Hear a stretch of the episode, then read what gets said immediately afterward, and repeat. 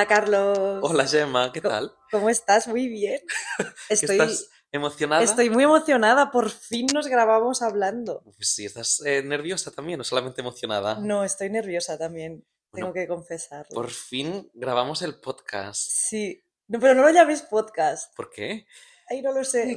Vale, una, una conversación entre amigos, vamos a decir. Bueno, pero ¿qué hacemos? Nos presentamos, ¿no? Venga, va. Yo creo que igual tú me presentas a mí y yo a ti, ¿o qué? Es un poco Bridget Jones esto, ¿no? Como cuando está ahí Bridget presentando a Perpetua, a Mark Darcy. Esta es Perpetua, mi jefa. Me gustaría clavarle cosas en la cabeza. Exacto, más o menos es lo mismo. A ver, vamos a hacer eh, una versión muy simplificada de tu currículum. Eres Gemma, eh, vives en Barcelona, estudiaste periodismo y has trabajado en mil cosas. Has trabajado en un showroom de moda, has trabajado como periodista cultural, has dado clases en universidades, has sido editora en Playground, incluso has eh, limpiado hornos. ¿No? Una vez trabajaste Me limpiando encanta hornos. con la seriedad que lo has dicho. Eh, sí, ese fue sin duda mi mejor trabajo, duré tres días. Lo sabía. Es el único trabajo del, del que me han echado por ser una inútil. Bueno, que yo sepa. No, sí, sí, sí. ¿Lo único. incluyes en el currículum? No, Oye, no porque es, es demasiado triste haber durado tres días. Pero bueno, va, voy contigo. Carlos, eres fotógrafo de moda, pero en realidad estudiaste historia del arte y justo ahora estás empezando una tesis sobre fotografía súper interesante, ¿no? Y bueno, también has hecho de profe en varias universidades, tanto de foto como de arte y de música, ¿no? Porque además, Carlos, de todas estas cosas, toca el piano y el violín muy bien. ¿Qué te parece mi bio? Bien, la verdad es que pienso que soy un gran partido. Eh, pero a ver, vamos a lo que nos interesa. ¿Cómo ha ido la semana, Gemma? Ay, pues bien, ha ido bien. Estoy muy contenta. No sé qué me pasa últimamente, que estoy como, como Mr. Wonderful. Dios mío. Estoy muy, muy contenta, la verdad. Y esta semana, además de estar contenta, me, me he enterado de una cosa que me ha dejado un poco tranquila, Ajá. que es que, a ver, llevamos meses hablando de la inteligencia artificial como de una manera negativa, ¿no? Sí. En plan, oh Dios mío, el ChatGPT nos va a dejar a todos sin trabajo, DALI va a hacer que los diseñadores se queden sin, también se mueran de hambre.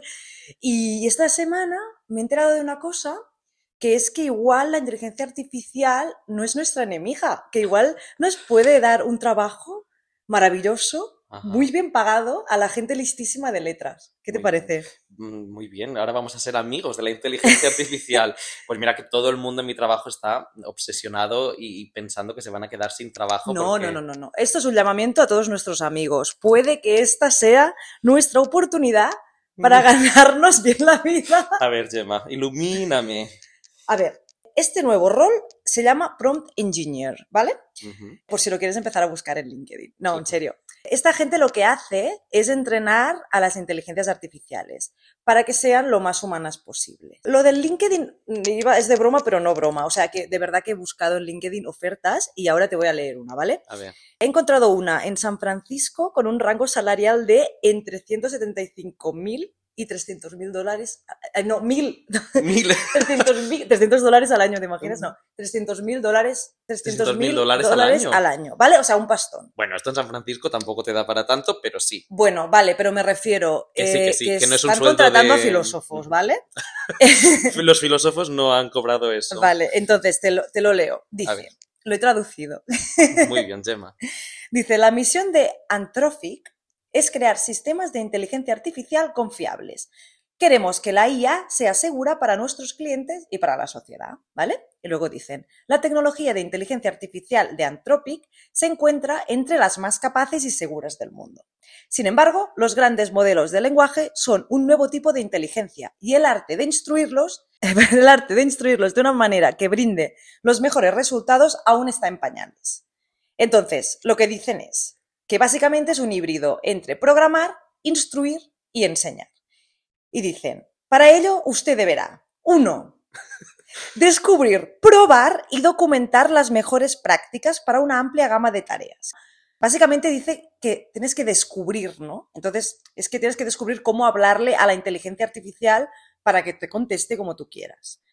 Punto número dos, tienes que crear una biblioteca con diferentes entradas que indiquen diferentes respuestas. Eso nos gusta. O sea, las, bibliotecas bibliotecas, nos nos gustan. gustan. Entonces tú básicamente descubres cómo hacer que la inteligencia artificial te responda lo que tú quieres, luego creas una biblioteca con todas estas entradas ajá. y punto número tres y muy importante es crear tutoriales y herramientas interactivas que enseñen el arte de la ingeniería prompt a nuestros clientes. Me encanta lo del arte de, de enseñar. Bueno, es que ya sabes, son, son Son americanos, poetas. son americanos, ¿vale? Te venden la moto. Entonces, con esto, ¿qué, ve- qué vemos? Pues básicamente que es un trabajo que acaba de nacer, porque tú tienes que hacer los tutoriales para que la gente sepa hacerlo, ¿no? Pero En- pagan bien, pagan bien. Pagan muy bien. Vale, vamos a explicarlo. ¿Qué cambia con este? O sea, ¿por qué esto es diferente a los ingenieros que siempre han estado Ajá. picando código y entrenando a las inteligencias artificiales? Pues varias cosas. Una es que no se tiene que picar código, por eso se busca filósofos, por eso Ajá. estamos muy contentos por la gente de letras. O sea, nada de 0, 1, 1, 0. Nada, se le habla en inglés. Uy, es Shakespeare. Exacto. Y aquí lo que cambia también es que hasta ahora los programadores picaban código y la inteligencia artificial respondía. O sea, hacía lo que tú le pedías. Ahora cambia un poco. Tú lo que haces es preguntar a la inteligencia artificial y ella te responde. Y no sabes muy bien qué te va a responder. Y ahí es donde entra el, el trabajo y el lío, que es conseguir que esas respuestas sean lo más huma- humanas posibles. Entonces, toda esta gente que está empezando a trabajar en este rol está empezando a bromear ya un poco y se llaman a ellos mismos los psicólogos de la inteligencia artificial. Que bueno, es un poco broma, pero ayuda a entender un poco, ¿no? Claro. El rol. Entonces, básicamente, tiene sentido que el, el perfil de gente que estén buscando sea humanista, ¿no? Y sobre todo filósofos. Vale.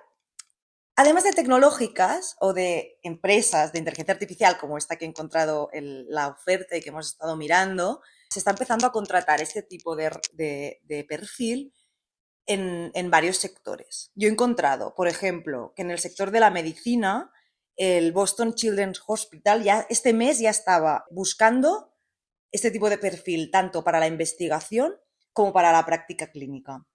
Y después incluso un bufete de abogados de Londres, lo mismo. O sea que realmente no es un perfil solamente tecnológico, sino que la idea es que se vaya implementando. Maravilloso. Pero yo tengo un amigo que ahora ha empezado a ir al psicólogo y antes de empezar a hablar con la psicóloga, ha empezado a hablar con un IA. Claro, y, pero bueno, él estaba como fascinado y decía que era maravilloso. Claro, yo me sentiría un poco eh, estafado. O sea, terapia bot. Terapia bot. Pero es que te has dejado una cosa de esta historia, A ver. que me sé yo, ¿Ah, ya me lo habías contado. Pero este que quizá no hace falta grabar. ¡Ah! que este amigo Venga, ¿cuál es el siguiente no es punto? español. Vale, vale, perdón, perdón. Eh, ¿Qué más? ¿Qué más? Me has, me has liado con lo de tu amigo que va a un psicólogo que es un robot. ¿Qué, te- qué- qué más te quería decir? El gran problema ahora que existe en este nuevo trabajo, que como hemos dicho, la, una de las partes de, de esta gente que contratan es que tienen que crear estos tutoriales y aprender cómo hacer el trabajo, ¿no? Es como Mm. un arquitecto que no, que no sabe diseñar casas. O sea, que hay una parte de investigación de cómo hacemos esto, ¿no? Pero sí que han empezado a ver cuál es el- el- los, cuáles son los principales problemas. Y uno de ellos es que la inteligencia artificial te puede salir por cualquier lado, ¿vale? O sea, son robots locos. y, y claro, lo que están haciendo es intentar, intentar orientarles en la respuesta. Y eso se hace a través de historias. Tú le montas una historia a la inteligencia artificial y le vas acorralando para que solo tenga una respuesta posible. Pues este acorrale es entrenar a la inteligencia artificial, digamos. Muy bien. ¿Cómo lo hacen? extorsionando. Estás extorsionando a un robot, ¿vale? Muy bien. Es muy ético es un, todo. es un poco maltrato al robot. ¿Cómo lo hacen? Pues hay mucho secretismo realmente. Esta gente sabe que nadie sabe hacer su trabajo, ni siquiera ellos, entonces no explican muy bien cómo hacerlo porque quieren ellos cobrar ese dinero. También se entiende. Filósofos eh, con el primer trabajo Monopolio. bien pagado de su vida. Claro, están ahí. El monopolio de los filósofos, se me están parece bien. cogiendo ese trabajo con las uñas. Pero sí que es verdad que hay algunos que, que se lo están explicando un poco y yo el otro día leí una entrevista en el Washington Post bastante interesante y uno de ellos, de estos ingenieros prompt, decía que lo que le iba muy bien es preguntarle a la inteligencia artificial que le explicara su razonamiento, es decir, que le dijera paso a paso cuáles eran sus pensamientos, en plan, primero esto, después esto, de- después esto. Más allá, lo otro. Y entonces él decía, un momento, Ajá. robot. En el tercer paso Soy te- un filósofo. en el tercer paso te has equivocado, ¿no? Entonces lo- le, le corregía y que esto le iba muy bien para, para ir haciendo este, este embudo, ¿no? Hacia la respuesta Ajá. final. O Entonces, sea, pues, me, me dan pena. O sea, misericordia por las inteligencias a mí me dan pena artificiales. los filósofos Ay, a mí también, no. ¿no? No, hombre, no. Porque tiene que ser muy duro ahí, Hombre, sí, ir re- repreguntando. Bueno, es complicado por ambas partes, ¿no? Em, y lo que explicaba este señor era que, claro, que era muy difícil de detectar estos errores, porque las inteligencias artificiales al final, cuando se equivocan, no se equivocan como tú o yo, o sea, no se equivocan como un ser humano, sino que se equivocan de una manera muy extraña. Entonces, es como, es complicado de, de detectar.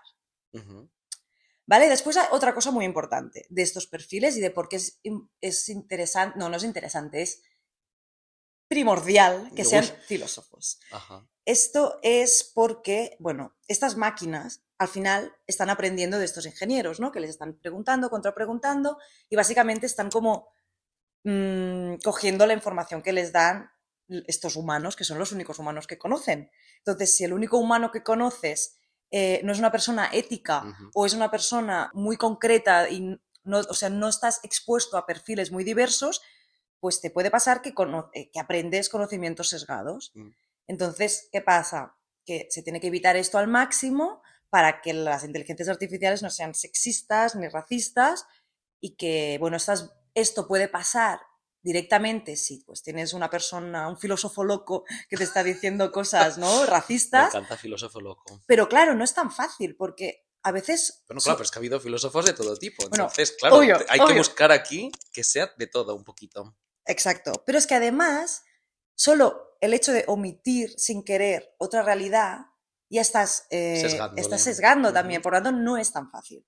Por eso es importante que sean filósofos éticos. Muy bien. Ejemplos de, de momentos en los que la inteligencia artificial ha aprendido mal. Pues Lo ha hecho mal. lo ha hecho mal. A ver, ejemplos. Por ejemplo, DALI, ¿sabes lo que es, no? Sí, en la, la web esta que no te genera una imagen o te genera varias imágenes a partir, a partir de, de, un input. frases, Exacto. exacto. Entonces, ¿qué pasaba las, las primeras pruebas? Tienen un gusto terrible estas IA. O sea, tú le pides cualquier cosa y te sale un fondo de pantalla feo, pero bueno, Bueno, necesitan humanos con gusto Claro, de los bueno. que aprender. venga, tengo trabajo en San Francisco. A ver, ¿qué hacía No, pues, ¿qué pasaba? Pues que en- al principio, per- por ejemplo, tú ponías persona exitosa y te salían siempre hombres. O ponías delincuente y te salía pues, una persona negra. Entonces, Majos. es, es- Majos los del Dali. Claro, son cosas que se tienen que ir perfeccionando y que... mm, Un poquito, un estaría poquito, bien. ¿no? Estaría Y bien. para, porque al final la inteligencia artificial aprende de, de prejuicios humanos también. Entonces, es un trabajo muy difícil. Que esto me recuerda a una cosa. ¿Tú te acuerdas un bot hace tiempo, eh? De Microsoft que lo lanzaron a, la leonera de Twitter y que se volvió nazi en 24 horas. No, yo es que me quedaba e- en Instagram viendo cositas bonitas. Es verdad, no has sido tú muy de Twitter. Fotos de piernas en la playa. Pues te lo explico porque tiene bastante guasa y, es- y se entiende bastante cómo funciona, cómo aprende ¿no? una, un- una máquina, una inteligencia artificial de estas. El bot de Microsoft básicamente lo tiraron a Twitter porque querían que analizara la manera de comunicarse de la gente en las redes sociales, ¿no? Y lo que hizo es como, como una esponja, ¿no? Como un niño. y claro, como en Twitter, Twitter es muy hostil, esto lo sabe todo el mundo. Total. Entonces, estaba rodeado de insultos, hate, racismo, o, o sea, Trolls. trolls, te- terrible. En 24 horas era Hitler, eh, este bot, ¿vale? Ah, muy majo también. Entonces, claro, él aprendía de lo que veía y eso pues demostró lo que es Twitter, que es un estercolero, y demostró también, bueno, lo peligroso que es entrenar una inteligencia artificial y que realmente es mucha responsabilidad. Pero bueno, volviendo al tema, hay algunos expertos que no creen que esto sea tan la panacea ni tan bonito, el hecho de que exista este nuevo rol. De hecho, eh, vi que una profesora de lingüística, que se llama, atención porque me va a costar eh, pronunciar este nombre, yo, yo lo intento, se llama Shane Steiner Threlkel. Bueno, ¿qué más da? No creo que nos escuche la profesora de la Ya, pero Universidad hay que de citar, Washington. hay que citar bien a la gente. Es de la Universidad de Washington. Ella dice que en realidad esto es un poco mm, mentira. Y que la inteligencia artificial O sea, que todo esto que me has estado explicando no sirve para eh, nada. puede ser. No Eso puede ser. No sé, hay muchas opiniones. Yo os lo explico, La vosotros. señora Shane opina. Exacto. Ella opina que en realidad somos nosotros siempre los que estamos interpretando los resultados de una inteligencia artificial y les, le damos una- un significado. Entonces, en, bueno, cito textualmente lo que él dice ver, ella, Shane, que lo explicará, ilumínanos. explicará mejor esto que yo. Dice, incluso un sistema sin emoción o personalidad, está hablando de la máquina, no de una persona, La después de haber sido bombardeado con conversaciones humanas, puede captar alguna de las peculiaridades de cómo hablamos. Pero que en realidad esto no quiere decir que exista una comprensión lingüística profunda. Vamos, que es un loro. Es un loro, la inteligencia artificial es un loro, según esta señora. Ay, que me encanta. Una cacatúa en casa. Pero ella no lo llama loro, ella lo llama de otra manera que también es despectiva porque se quiere reír de esto. Ella lo llama- los llama los susurradores de la IA. Uy, uy, uy, uy. O sea, terrible. No sé qué es peor, si un loro o un susurrador. Un susurrador de caballos, de loros, un susurrador de loros. Es que, claro, es que es fatal. Pues sí, ella lo, lo ridiculiza un poco porque re- y recuerda que en los primeros días de Google se ve que pasó algo muy parecido, que, que aparecieron unos gurús que se llamaban a ellos mismos especialistas en búsquedas y que decían que tenían la técnica secreta para encontrar los resultados perfectos. Ajá. Era el, Unos- el ocio de la búsqueda. Exacto, eran unos cantamañanas. Porque básicamente esto no quedó en nada, ¿no? Entonces, bueno, básicamente lo, ya está, es esto. Ella pronostica que esto pasará algo parecido y que quedará en nada. Así que amigos filósofos, ap- aprovechad. Aprovechad, eh, ganad dinero durante ganad estos dinero, meses ahorrad para pagar autónomos. en el dejaréis de ser gurús. Exacto. Pero a ver, toda esta cosa de, de los prompt engineers, de, de la ética, de los filósofos y tal, ¿era antes o después del concierto que fuimos la semana pasada? del concierto de Strauss. Pues mira, no lo sé. Eh, durante igual. Madre mía. Durante O sea, ¿Te de- tragaste el concierto escuchando? O sea, a ver, Yo pensaba en inteligencia artificial mientras escuchaba. socorro, Gemma va a cantar. Tan, tan, tan. O sea, fatal. Carlos, explica, explica. A ver, tu obsesión de la semana. A ver, mi obsesión de la semana es Richard Strauss, el compositor, eh, que todo el mundo, si tiene un poco de imaginación tras escuchar a Gemma, Un poco de cultura. un poco de cultura, se habrán acordado que es la canción que suena en 2001, Una Diez en el Espacio, de Stanley Kubrick. Exacto. Es imposible no escuchar esta canción y no pensar en una nave en medio del espacio. Total. Pero es que eh, a mí Richard Strauss es un señor que me costó mucho de entrar al principio, porque yo la primera ópera que vi de Strauss era Electra, y es, es- fue una ópera difícil, fue un señor difícil de, de entrar. Pero claro, lo primero es, ¿por qué me interesa Richard Strauss? Y a mí me interesa Richard Strauss porque tiene lo que más me gusta de la gente, que son luces y sombras. Y le pasa lo mismo que a Lewis Carroll, el escritor de Alicia, que también tiene luces y sombras, y le pasa lo mismo que a Roald Dahl, que hace unos, unas semanas, unos días, estaba también en todos los periódicos porque habían empezado a censurar sus libros y habían empezado a cambiar palabritas de sus libros. ¿Strauss era un hijo de puta? Pregunto. Mm, claro, es que es lo de siempre, ¿no? Porque, por ejemplo, con Lewis Carroll pasa lo mismo, ¿no? Por ejemplo, hay como mucha polémica y hay muchos indicios, ¿no? Pues que dicen que Lewis Carroll, el escritor de Alicia en el País de las Maravillas, era un pedófilo. Pero ¿qué pasa? Que hay gente que dice que no. Y con Strauss pasa lo mismo. Hay gente que dice, no, no, no, si este señor es maravilloso. Pero lo que tenemos que tener claro es que lo que sí que era maravilloso es lo que hacía. Su Exacto. persona, mm, No está claro. no Luces está y claro. sombras, como siempre. Pero a ver, la cuestión es que Strauss es fascinante porque representa un cambio en la cultura y el pensamiento entre finales del siglo XIX y mediados del siglo XX. Porque este señor nace en Múnich en 1864 y muere en un pueblito diminuto en la frontera con Liechtenstein en 1949. ¿Y qué pasa? Que esto significa burguesía del final de siglo, la Primera Guerra Mundial y la Segunda Guerra Bueno, Mundial. lo vivió todo este señor. Este señor lo vivió Drama. todo. Pero claro, es que lo que es fascinante de él es que llega en ese momento en el que la sociedad está cambiando totalmente, las ciudades cambian, cambia Viena, cambia París, y eh, queda un camino musical eh, aún inexplorado y aún desconocido. Y él puede hacer con eso lo que quiera. Esto explícanoslo un poco más sencillo. Más sencillo. Lo que quiero decir es que cuando tú, por ejemplo, escuchas una canción de Mozart o de Beethoven, tú te imaginas, tú puedes prever cómo irá evolucionando esta canción. Y entonces, si tú escuchas Strauss, eh, si tú, por ejemplo, escuchas, ¿no? Una de las cosas que fuimos a ver, que era el último lead, la última canción que compuso Strauss, tú no sabes muy bien qué es lo que va a cantar. Claro, te sorprende, ¿no? La tonalidad a la que acaba. De golpe es como que está en una nota y pasa otra que dices, pero ¿por qué se va aquí este señor? Si esto no es lo que yo me imaginaba. Y entonces, claro, e, este señor es la hostia. O sea, este señor lo cambia absolutamente todo. Y además, claro, es que aparece en 2001. Claro, ¿y a ti qué, es lo que más te gusta de 2001 y de Strauss? A ver. Claro, es que a mí lo que me gusta de 2001 es que no aparece únicamente Richard Strauss, sino que aparecen dos Strauss, pero dos Strauss totalmente diferentes, porque aparece por una parte Richard Strauss, este señor del que estaba hablando, que es un señor muy moderno que cambia todo, y por otra parte está Johann Strauss, hijo pero no es hijo de él, es hijo de otro Johann Strauss. Son dos Johann Strauss que por eso le llaman Johann Strauss. ¿Me dejas cantar para que se sepa qué canción es? Un momento. Porque yo creo que la gente aún no está preparada para escuchar más. Si no tenemos eh, derechos de música, tengo que cantarlo yo. Por favor, que, alguien compre este podcast para poder empezar a incorporar música.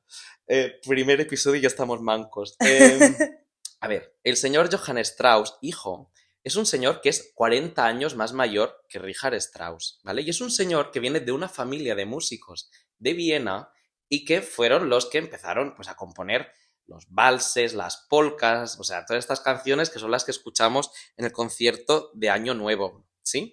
Pero claro, es que lo que es fascinante es que en 2001 de golpe ves ahí unas naves flotando en medio del espacio y ¿qué decide poner Kubrick? Pues decide poner el Danubio Azul.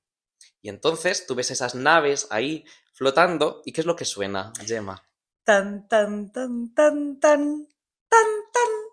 Tan, tan. Claro, y entonces aquí a mí al menos se me hace el chocho pepsicola porque es como, o sea, la canción más mainstream, que suena en todas partes, en el concierto Año Nuevo, en las bodas casposas, y él decide plantártela ahí, con esas naves, eh, ¿no? En una película de los 60. Lo convierte en épico. Lo convierte en épico, la canción más absurda del universo. Pero claro, ¿qué pasa? Pues que estos Strauss, ¿no? Pues la familia Strauss de Viena y el señor Strauss eh, de, de, Alemania, pues claro, representan totalmente polos opuestos en el universo musical del momento. ¿Se llegaron a conocer ellos dos? Pues mira, no tengo ni ideas de si se llegaron a conocer ellos dos en vida, pero de esto habla Strauss en un libro que editaron hace un año en Acantilado, que es maravilloso, porque son las cartas que se escriben Richard Strauss y Stefan Zweig. Stefan Zweig es un escritor súper famoso, eh, que sobre todo se hizo muy famoso por algunas novelas, pero también por las biografías. De hecho, entre sus biografías más famosas está la de María Antonieta y también la de María Estuardo. ¿Y qué pasa? Pues que en este, en este libro, en esta correspondencia entre Zweig y Strauss, eh, se van eh, escribiendo a partir de 1931 porque Zweig ha escuchado ya óperas de, Strauss, ha escuchado Salomé, y le parece lo más. Y entonces Zweig quiere colaborar con Strauss. Y cómo se acerca a Strauss es muy bonito, porque él le tiene una gran admiración y en esas cartas se refiere a él como el maestro, como el genio. Él envía el primer DM. Él claro, él busca algo, él no tiene intenciones, porque él quiere rascar algo de ahí, porque Strauss es una eminencia. Y Zweig, está claro que es una eminencia, pero no tiene ese porte ¿no? que tiene Strauss. Entonces, se van enviando cartas a lo largo de estos años, pero claro, lo bonito de este libro, de esta correspondencia, es que empieza en 1931 y te van explicando pues cómo llega Hitler al poder, los problemas que tienen, dónde tienen que enviar las cartas en cierto momento, cómo se tienen que dirigir. Hay momentos en los que hay cartas que nunca llegan y entonces ellos van enviando mensajes a la nada, que para nosotros ahora mismo es una cosa bastante desconocida. Pero la conclusión es que ellos acaban haciendo una ópera juntos. Vale, ¿Y, la acaban estrenando? La, la, acaban estrenando, pero ¿qué pasa? Que Strauss es el compositor, Zweig es el libretista y eh, ¿qué pasa? Que hay un momento en el que ¿no? los poderes gubernamentales nazis lo que quieren es borrar totalmente el nombre de Zweig. ¿Por qué? Porque Zweig es judío, es un judío de Austria y entonces era impensable que este compositor, Strauss, un compositor alemán que representa lo alemán, acabe estrenando una ópera con eh, ¿no? Con como libretista. Claro, claro, qué terrible. ¿Y qué hicieron? Pues a ver, todo esto viene porque además en, todo este, eh, en toda esta correspondencia explican cómo Strauss eh, se acaba convirtiendo en el presidente de la Cámara de Música del Tercer Reich. ¿Y qué pasa? Que esto al fin y al cabo es una especie de ministerio de propaganda que lo que intentan hacer es demostrar que los alemanes son la hostia componiendo, ¿vale? Que ellos tienen una tradición maravillosa, que es Johann Sebastian Bach, eh, ¿no? Beethoven, Wagner, y que entonces, que toda esta gente es lo más. ¿Y qué pasa? Pues que en estas cartas de Strauss, Strauss dice, es que, a ver, eh, es que Bach no eh, componía pensando en lo alemán que era, o Wagner tampoco estaba pensando Claro. en esto, pero bueno, Wagner era un poco más especialito porque era un poquito más antisemita y esto también nos puede dar para otro Sí. podcast de gente que tiene luces y sombras. Y Hitler, de hecho, era, era un amante, ¿no? De la música clásica. Bueno, claro, es que Hitler es una persona que era amante de las artes, pero con el mismo talento de una escoba, porque de hecho Hitler también había sido pintor, pero no tenía ningún tipo de talento y odiaba el arte moderno, porque decía que él pintaba paisajes cutres que Porque nadie no lo entendía. Porque claro, es que no entendía un peo. Y con la música le pasaba igual, pero ¿qué pasa? Que sí que le gusta Richard Strauss, pero le encanta Wagner también, por eso, ¿no? Hay toda esta cosa de el uso que tienen los nazis de toda esta música alemana, de Wagner, ¿no? Y de, ¿Sabes qué dicen de Hitler? Que se ve que, que era un pesado. Que te y montaba unos monólogos, ¿sabes? El típico chapas que te coge en un bar, te empieza a hablar ahí en la, en la oreja, pues dicen que Hitler era así. Era un poquito así. Sí. De hecho, hay un momento maravilloso también en, en- en las memorias de Diana Brillan que dice que un día le conoció, que seguramente era mentira, como todo lo que decía esta señora, y que era ridículo el bigote que tenía. O sea, la declaración de Diana Brillan sobre Hitler es, tiene un bigote ridículo. Pero bueno, bueno, ver, es verdad. la conclusión es que el concierto fue increíble, ¿no? Yo estaba ahí a punto de llorar. Mira ah, que- espera, espera, no, el concierto al que fuimos nosotros. Claro, el concierto Vale, que hicimos vale, nosotros vale. fue maravilloso. Yo estaba Pero, pero el de la ópera no, porque nunca se hizo. La ópera se hizo, la ópera se estrenó y al final, eh, ¿no? Bueno, Sveig tuvo que huir, ¿no? Primero se fue pues, a Reino Unido y después acabó yéndose a Latinoamérica. Y bueno, pues todo esto acaba fatal y Strauss acaba muy triste porque se queda sin libretista, se queda Claro. sin un eh, colaborador para poder llevar a cabo sus, eh, sus óperas. De hecho, también es bastante simbólico que su vida acaba cuando él compone cuatro últimas canciones que lo que hace es adaptar textos de poemas. Él lo que hace al final no es componer grandes óperas porque sabe que necesita alguien a su lado muy bueno y pues bueno, todo esto se acaba complicando. La vida de Strauss es maravillosa, de hecho todo el mundo debería leerse Sí, qué la vida de, de Strauss. Pero bueno, Pero volvamos, a ver, eh, ¿dónde, ¿por dónde íbamos?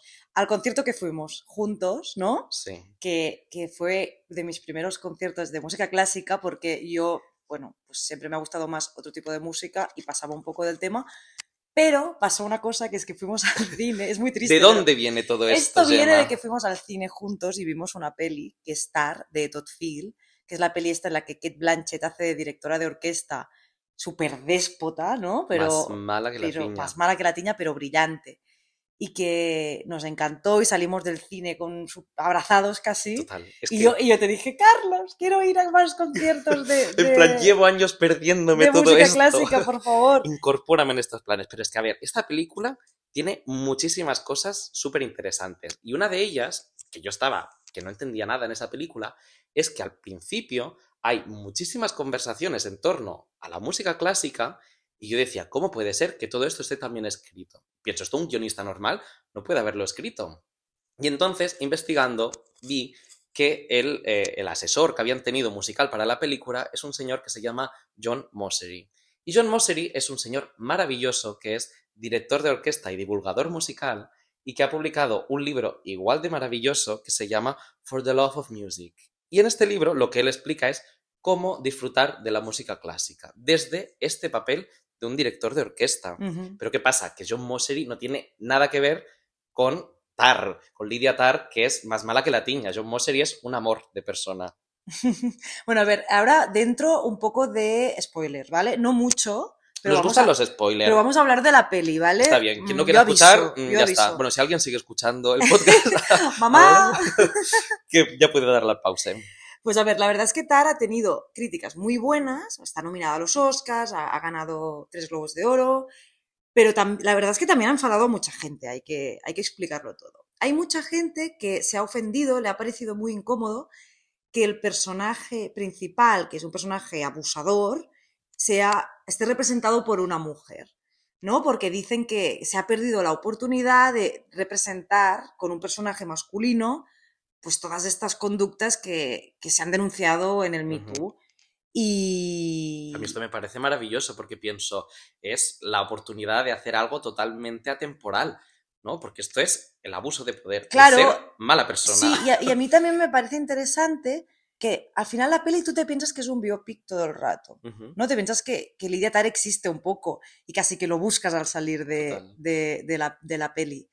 Pero, pero es un personaje inventado, entonces es parte de su gracia, ¿no? El, el que están... La peli huye de una moralidad muy evidente. Total, y, creo que- encima tú entras a ese personaje, ¿no? A partir de esta entrevista, ¿no? A esta presentación de, de un Ah, periodista, sí, sí, sí. ¿no? Y claro, te empieza a decir todo lo que ha ganado, lo que ha dirigido, sus logros, su carrera. Y claro, tú piensas, es que esta señora es la puta jefa. Sí, sí, vas viendo su magnetismo. También me gusta mucho una la escena del principio, ¿no? Con los sastres que le están midiendo para hacer los trajes, y ahí también ves eh, que la ropa tendrá mucho protagonismo en la peli y, y cómo el personaje se construirá a través de la ropa, que eso es una cosa que, que, bueno, a mí y a ti que nos ha gustado mucho. No, es que es maravillosa esa escena. Ella en una sastrería en Berlín, ¿no? Con este vinilo de la Deutsche Grammophon, en plan, quiero vestir igual que él. Exacto, pues es, es a través de esos trajes que lleva, de esas camisas Oxford perfectamente abotonadas, de, de los jerseys anudados a los hombros, de la gorra vintage esa de los New York Rangers que yo busqué para comprarme pero que no, que no, no se vende en ningún sitio. Y te has comprado otra. Es una muy parecida.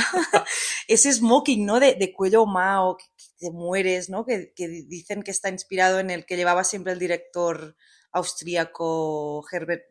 Herbert von Von Karajan. Von Karajan es un señor también fascinante, que se dice que en verdad grababa todas sus grabaciones en una única toma, ¿no? Porque era un crack. Y que le dedicaba el tiempo justo y que dedicaba más tiempo a el reportaje fotográfico para la portada que no tanto, claro, porque él sabía que él iba a vender, porque además el señor era guapísimo, Von Karajan. Pero bueno, cierro paréntesis. Brutal. Pues la responsable un poco de, de todo esto en la peli de Tar es la diseñadora de vestuario que se llama eh, Vina Daigala y que trabajó ya con Blanchett en la serie Mrs. America. Ah, pero es que esta señora es que es fascinante. Es que a mí me chifla esta señora porque, bueno, nace en Múnich, igual que Richard Strauss. Pero es que también es la directora de vestuario de dos películas que me rechiflan, que es Todo sobre mi madre y Volver, las dos de Almodóvar. Y claro, es que es muy fuerte, porque esta señora decide que para el personaje de Raimunda en Volver, el personaje de Penélope Cruz, le pone una chaqueta de cuadros de Marc Jacobs. Y es esta cosa brillante de, de Almodóvar que te pone una cosa carísima, súper elitista, en un personaje como Raimunda, que al fin y al cabo es una ama de casa de una familia mm, de clase media tirando a pobre. Claro, bueno, es que los diseños de interiores ¿no? de Almodóvar, eh, Claro, es que esto no lo han podido Un pagar. piso random de alquiler, pero que tiene en plan 150 metros cuadrados con estanterías de Charlotte Perriand. Todo muy realista. Pero bueno, nos gusta, nos, Nos encanta. gusta, pero mira, en, el- en este caso, en el de Tar, no es así, porque realmente Lidia Tar sí que es una persona con dinero, ¿no? Y tiene sentido la ropa que lleva. Hombre, claro, es que ella es riquísima y Claro. viste como una señora riquísima. Bueno, esa casa brutalista en la que vive, llena de libros, que Es es que, claro. preciosa. Pero bueno, eso es otra cosa. Pues Vina Daigala, que es esta la, la diseñadora de vestuario, explica que la peli tuvo un presupuesto de 35 millones de dólares y en una entrevista en The Guardian bromea y que dice que, el- gran parte de, de ese presupuesto se lo gastó ella en ropa, ¿no? En ropa para de... sí misma. en ropa para Lidia Tar, que de hecho le pregunta, creo, la periodista en plan, ¿y Kate Blanchett se quedó algo de ropa? Y creo que sí. Hombre. Claro, es que... Bueno, pues que encima ella salía que era productora ejecutiva, así que dirá, a ver si lo estoy pagando yo, me Bueno, quedo con la ropa, me también, quedo con los lemeres y los Dries Van Noten. Exacto. Básicamente, gran parte de, de- de- de este presupuesto se lo han gastado en Max Maras, en The Row, en Dries Van Noten, en Lemer, en Margaret Howell, o sea, en mar- marcas muy caras. Y bueno, incluso creo que en algún momento sale un Birkin, ¿no? Sí, claro, bueno, y sale ese abrigo maravilloso de The Row, que eso te cuesta una millonada. Se supone que te dura para toda la vida, pero vamos. ya puede, ya puede. Pero bueno, que tiene sentido en este caso, ¿no? Que ella vaya así vestida, también lleva un Rolex, bueno, es como el poder hecho ropa. Y Pero ¿cómo viste? ¿Qué siluetas? dice, dice la diseñadora de vestuario que la peli no iba sobre género, sino sobre poder. Pero Mm. claro, es lo que dices, las siluetas que crea son muy masculinas. Entonces, esto no es azaroso. En realidad, lo que te está remarcando con la ropa o con estas siluetas, la diseñadora de vestuario, es que el poder y la influencia de Lidia pues son patriarcales, ¿no? Y que al final Lidia se apropia de atributos masculinos tóxicos. Y por eso las líneas masculinas, y por eso es, tan interesante, ¿no? Cómo se construye el personaje a través de la, de la ropa. Y además de todo esto, también, además de construir el personaje, el personaje evoluciona, ¿no? A través de la ropa. Y de hecho, a medida de que se acentúa su crisis durante la peli, ¿no? O sea, Lidia mm, al principio la adoras y es, magnética y quieres ser como ella y poco a poco se va destapando un poco el monstruo que es. Pues en este, perdón, ya está, ya os he dicho, la, ya os he contado la peli. A ver, no, se ve desde, desde el minuto uno que sale Bueno, esa grabación en el Yo creo inicio que de la sí, que película. no es tanto lo que pasa claro, como, como entenderlo, que es lo- que entender pasa, claro. cómo sucede todo eso. Exacto. Entonces la, la diseñadora de vestuario explica que a medida que el mundo de Tar se desmorona, pues su estilismo súper pulcro y ordenado empieza a desaliñarse también. Las prendas se vuelven más holgadas, los cuellos menos apretados, los jerseys cuelgan ya de los hombros desabrochados y empieza a llevar deportivas y, bueno, en la escena está loquísima que se piensa que, hay, que le persigue un perro Claro, eh, ah, y que se cae, pues Claro. en esa lleva una chaqueta de cuero. ¿no? total. Ahí no hay abrigo de The Row. Exacto, pero bueno, aún así, creo que lo más perturbador de la peli es que Lidia Tar es fascinante, Total. ¿no? Y esto es lo que ha incomodado tanto a la gente. Porque Bueno, es que claro, es muy incómodo. Yo pienso, ¿no? Que, que- que, de hecho, lo explicaba Todd Field, que él escribió esta película y la tenía que hacer con Kate Blanchett. Y si no la hacía con ella, no la iba a hacer. Y claro, yo pienso que cuando Kate Blanchett recibió ese guion, dijo, "Mm, tengo que hacerlo. O sea, es que supongo que ella estaría igual de fascinada por Lydia Tarr que nosotros. Exacto. Pero bueno, al final esta incomodidad que te despierta, el que te, lo que te fascine un monstruo, eh, al final es esa sensación que te despierta el poder, ¿no? O sea, que son sensaciones que te despiertan gente muy poderosa, ¿no? Y, es, y que es terrible, pero que a veces se simpatiza. Total. Pero es que es lo que yo decía antes, y es que es esta gente que me fascina a mí, que es el Lewis Carroll, Es que terrible es lo que estamos Dahl, diciendo. Carlos, que es... eh, primero y último podcast. que no, que es maravilloso, pero claro, yo creo que lo importante es entenderlo, ¿no? Entender la complejidad de esta gente Sí. y no dejarse llevar por el fenómeno fan, sino ser críticos, ¿no? Y a la vez ser capaces de valorar las cosas. Sí, y al final que es una peli y tal. Y también está bien, ¿no? Que te haga sentir estas incomodidades y esta, que nos que no hagas el check, ¿no? De, vale, ya está, moralidad, muy bien. Total. Es lo que, que no te hagan pensar tan fácil las cosas. Y yo pienso que lo fascinante, además de, de Tar, es que es una peli que gira en torno a la realidad. Hay muchas cosas que tienen que ver con la realidad. Y la realidad es compleja. Y la realidad no siempre es bonita. Y a veces tiene momentos absurdos, la película totalmente. Y, y es Sí. parte de nuestro día a día. Y, o sea, no es toda una película fascinante, preciosa, como las películas de Luca Guadagnino. Hay momentos en los que no entiendes nada de lo que está pasando ahí. Exacto. Pero bueno, igual en el próximo capítulo intentemos hablar de gente menos detestable. ¿Qué te parece? Yo lo tengo difícil.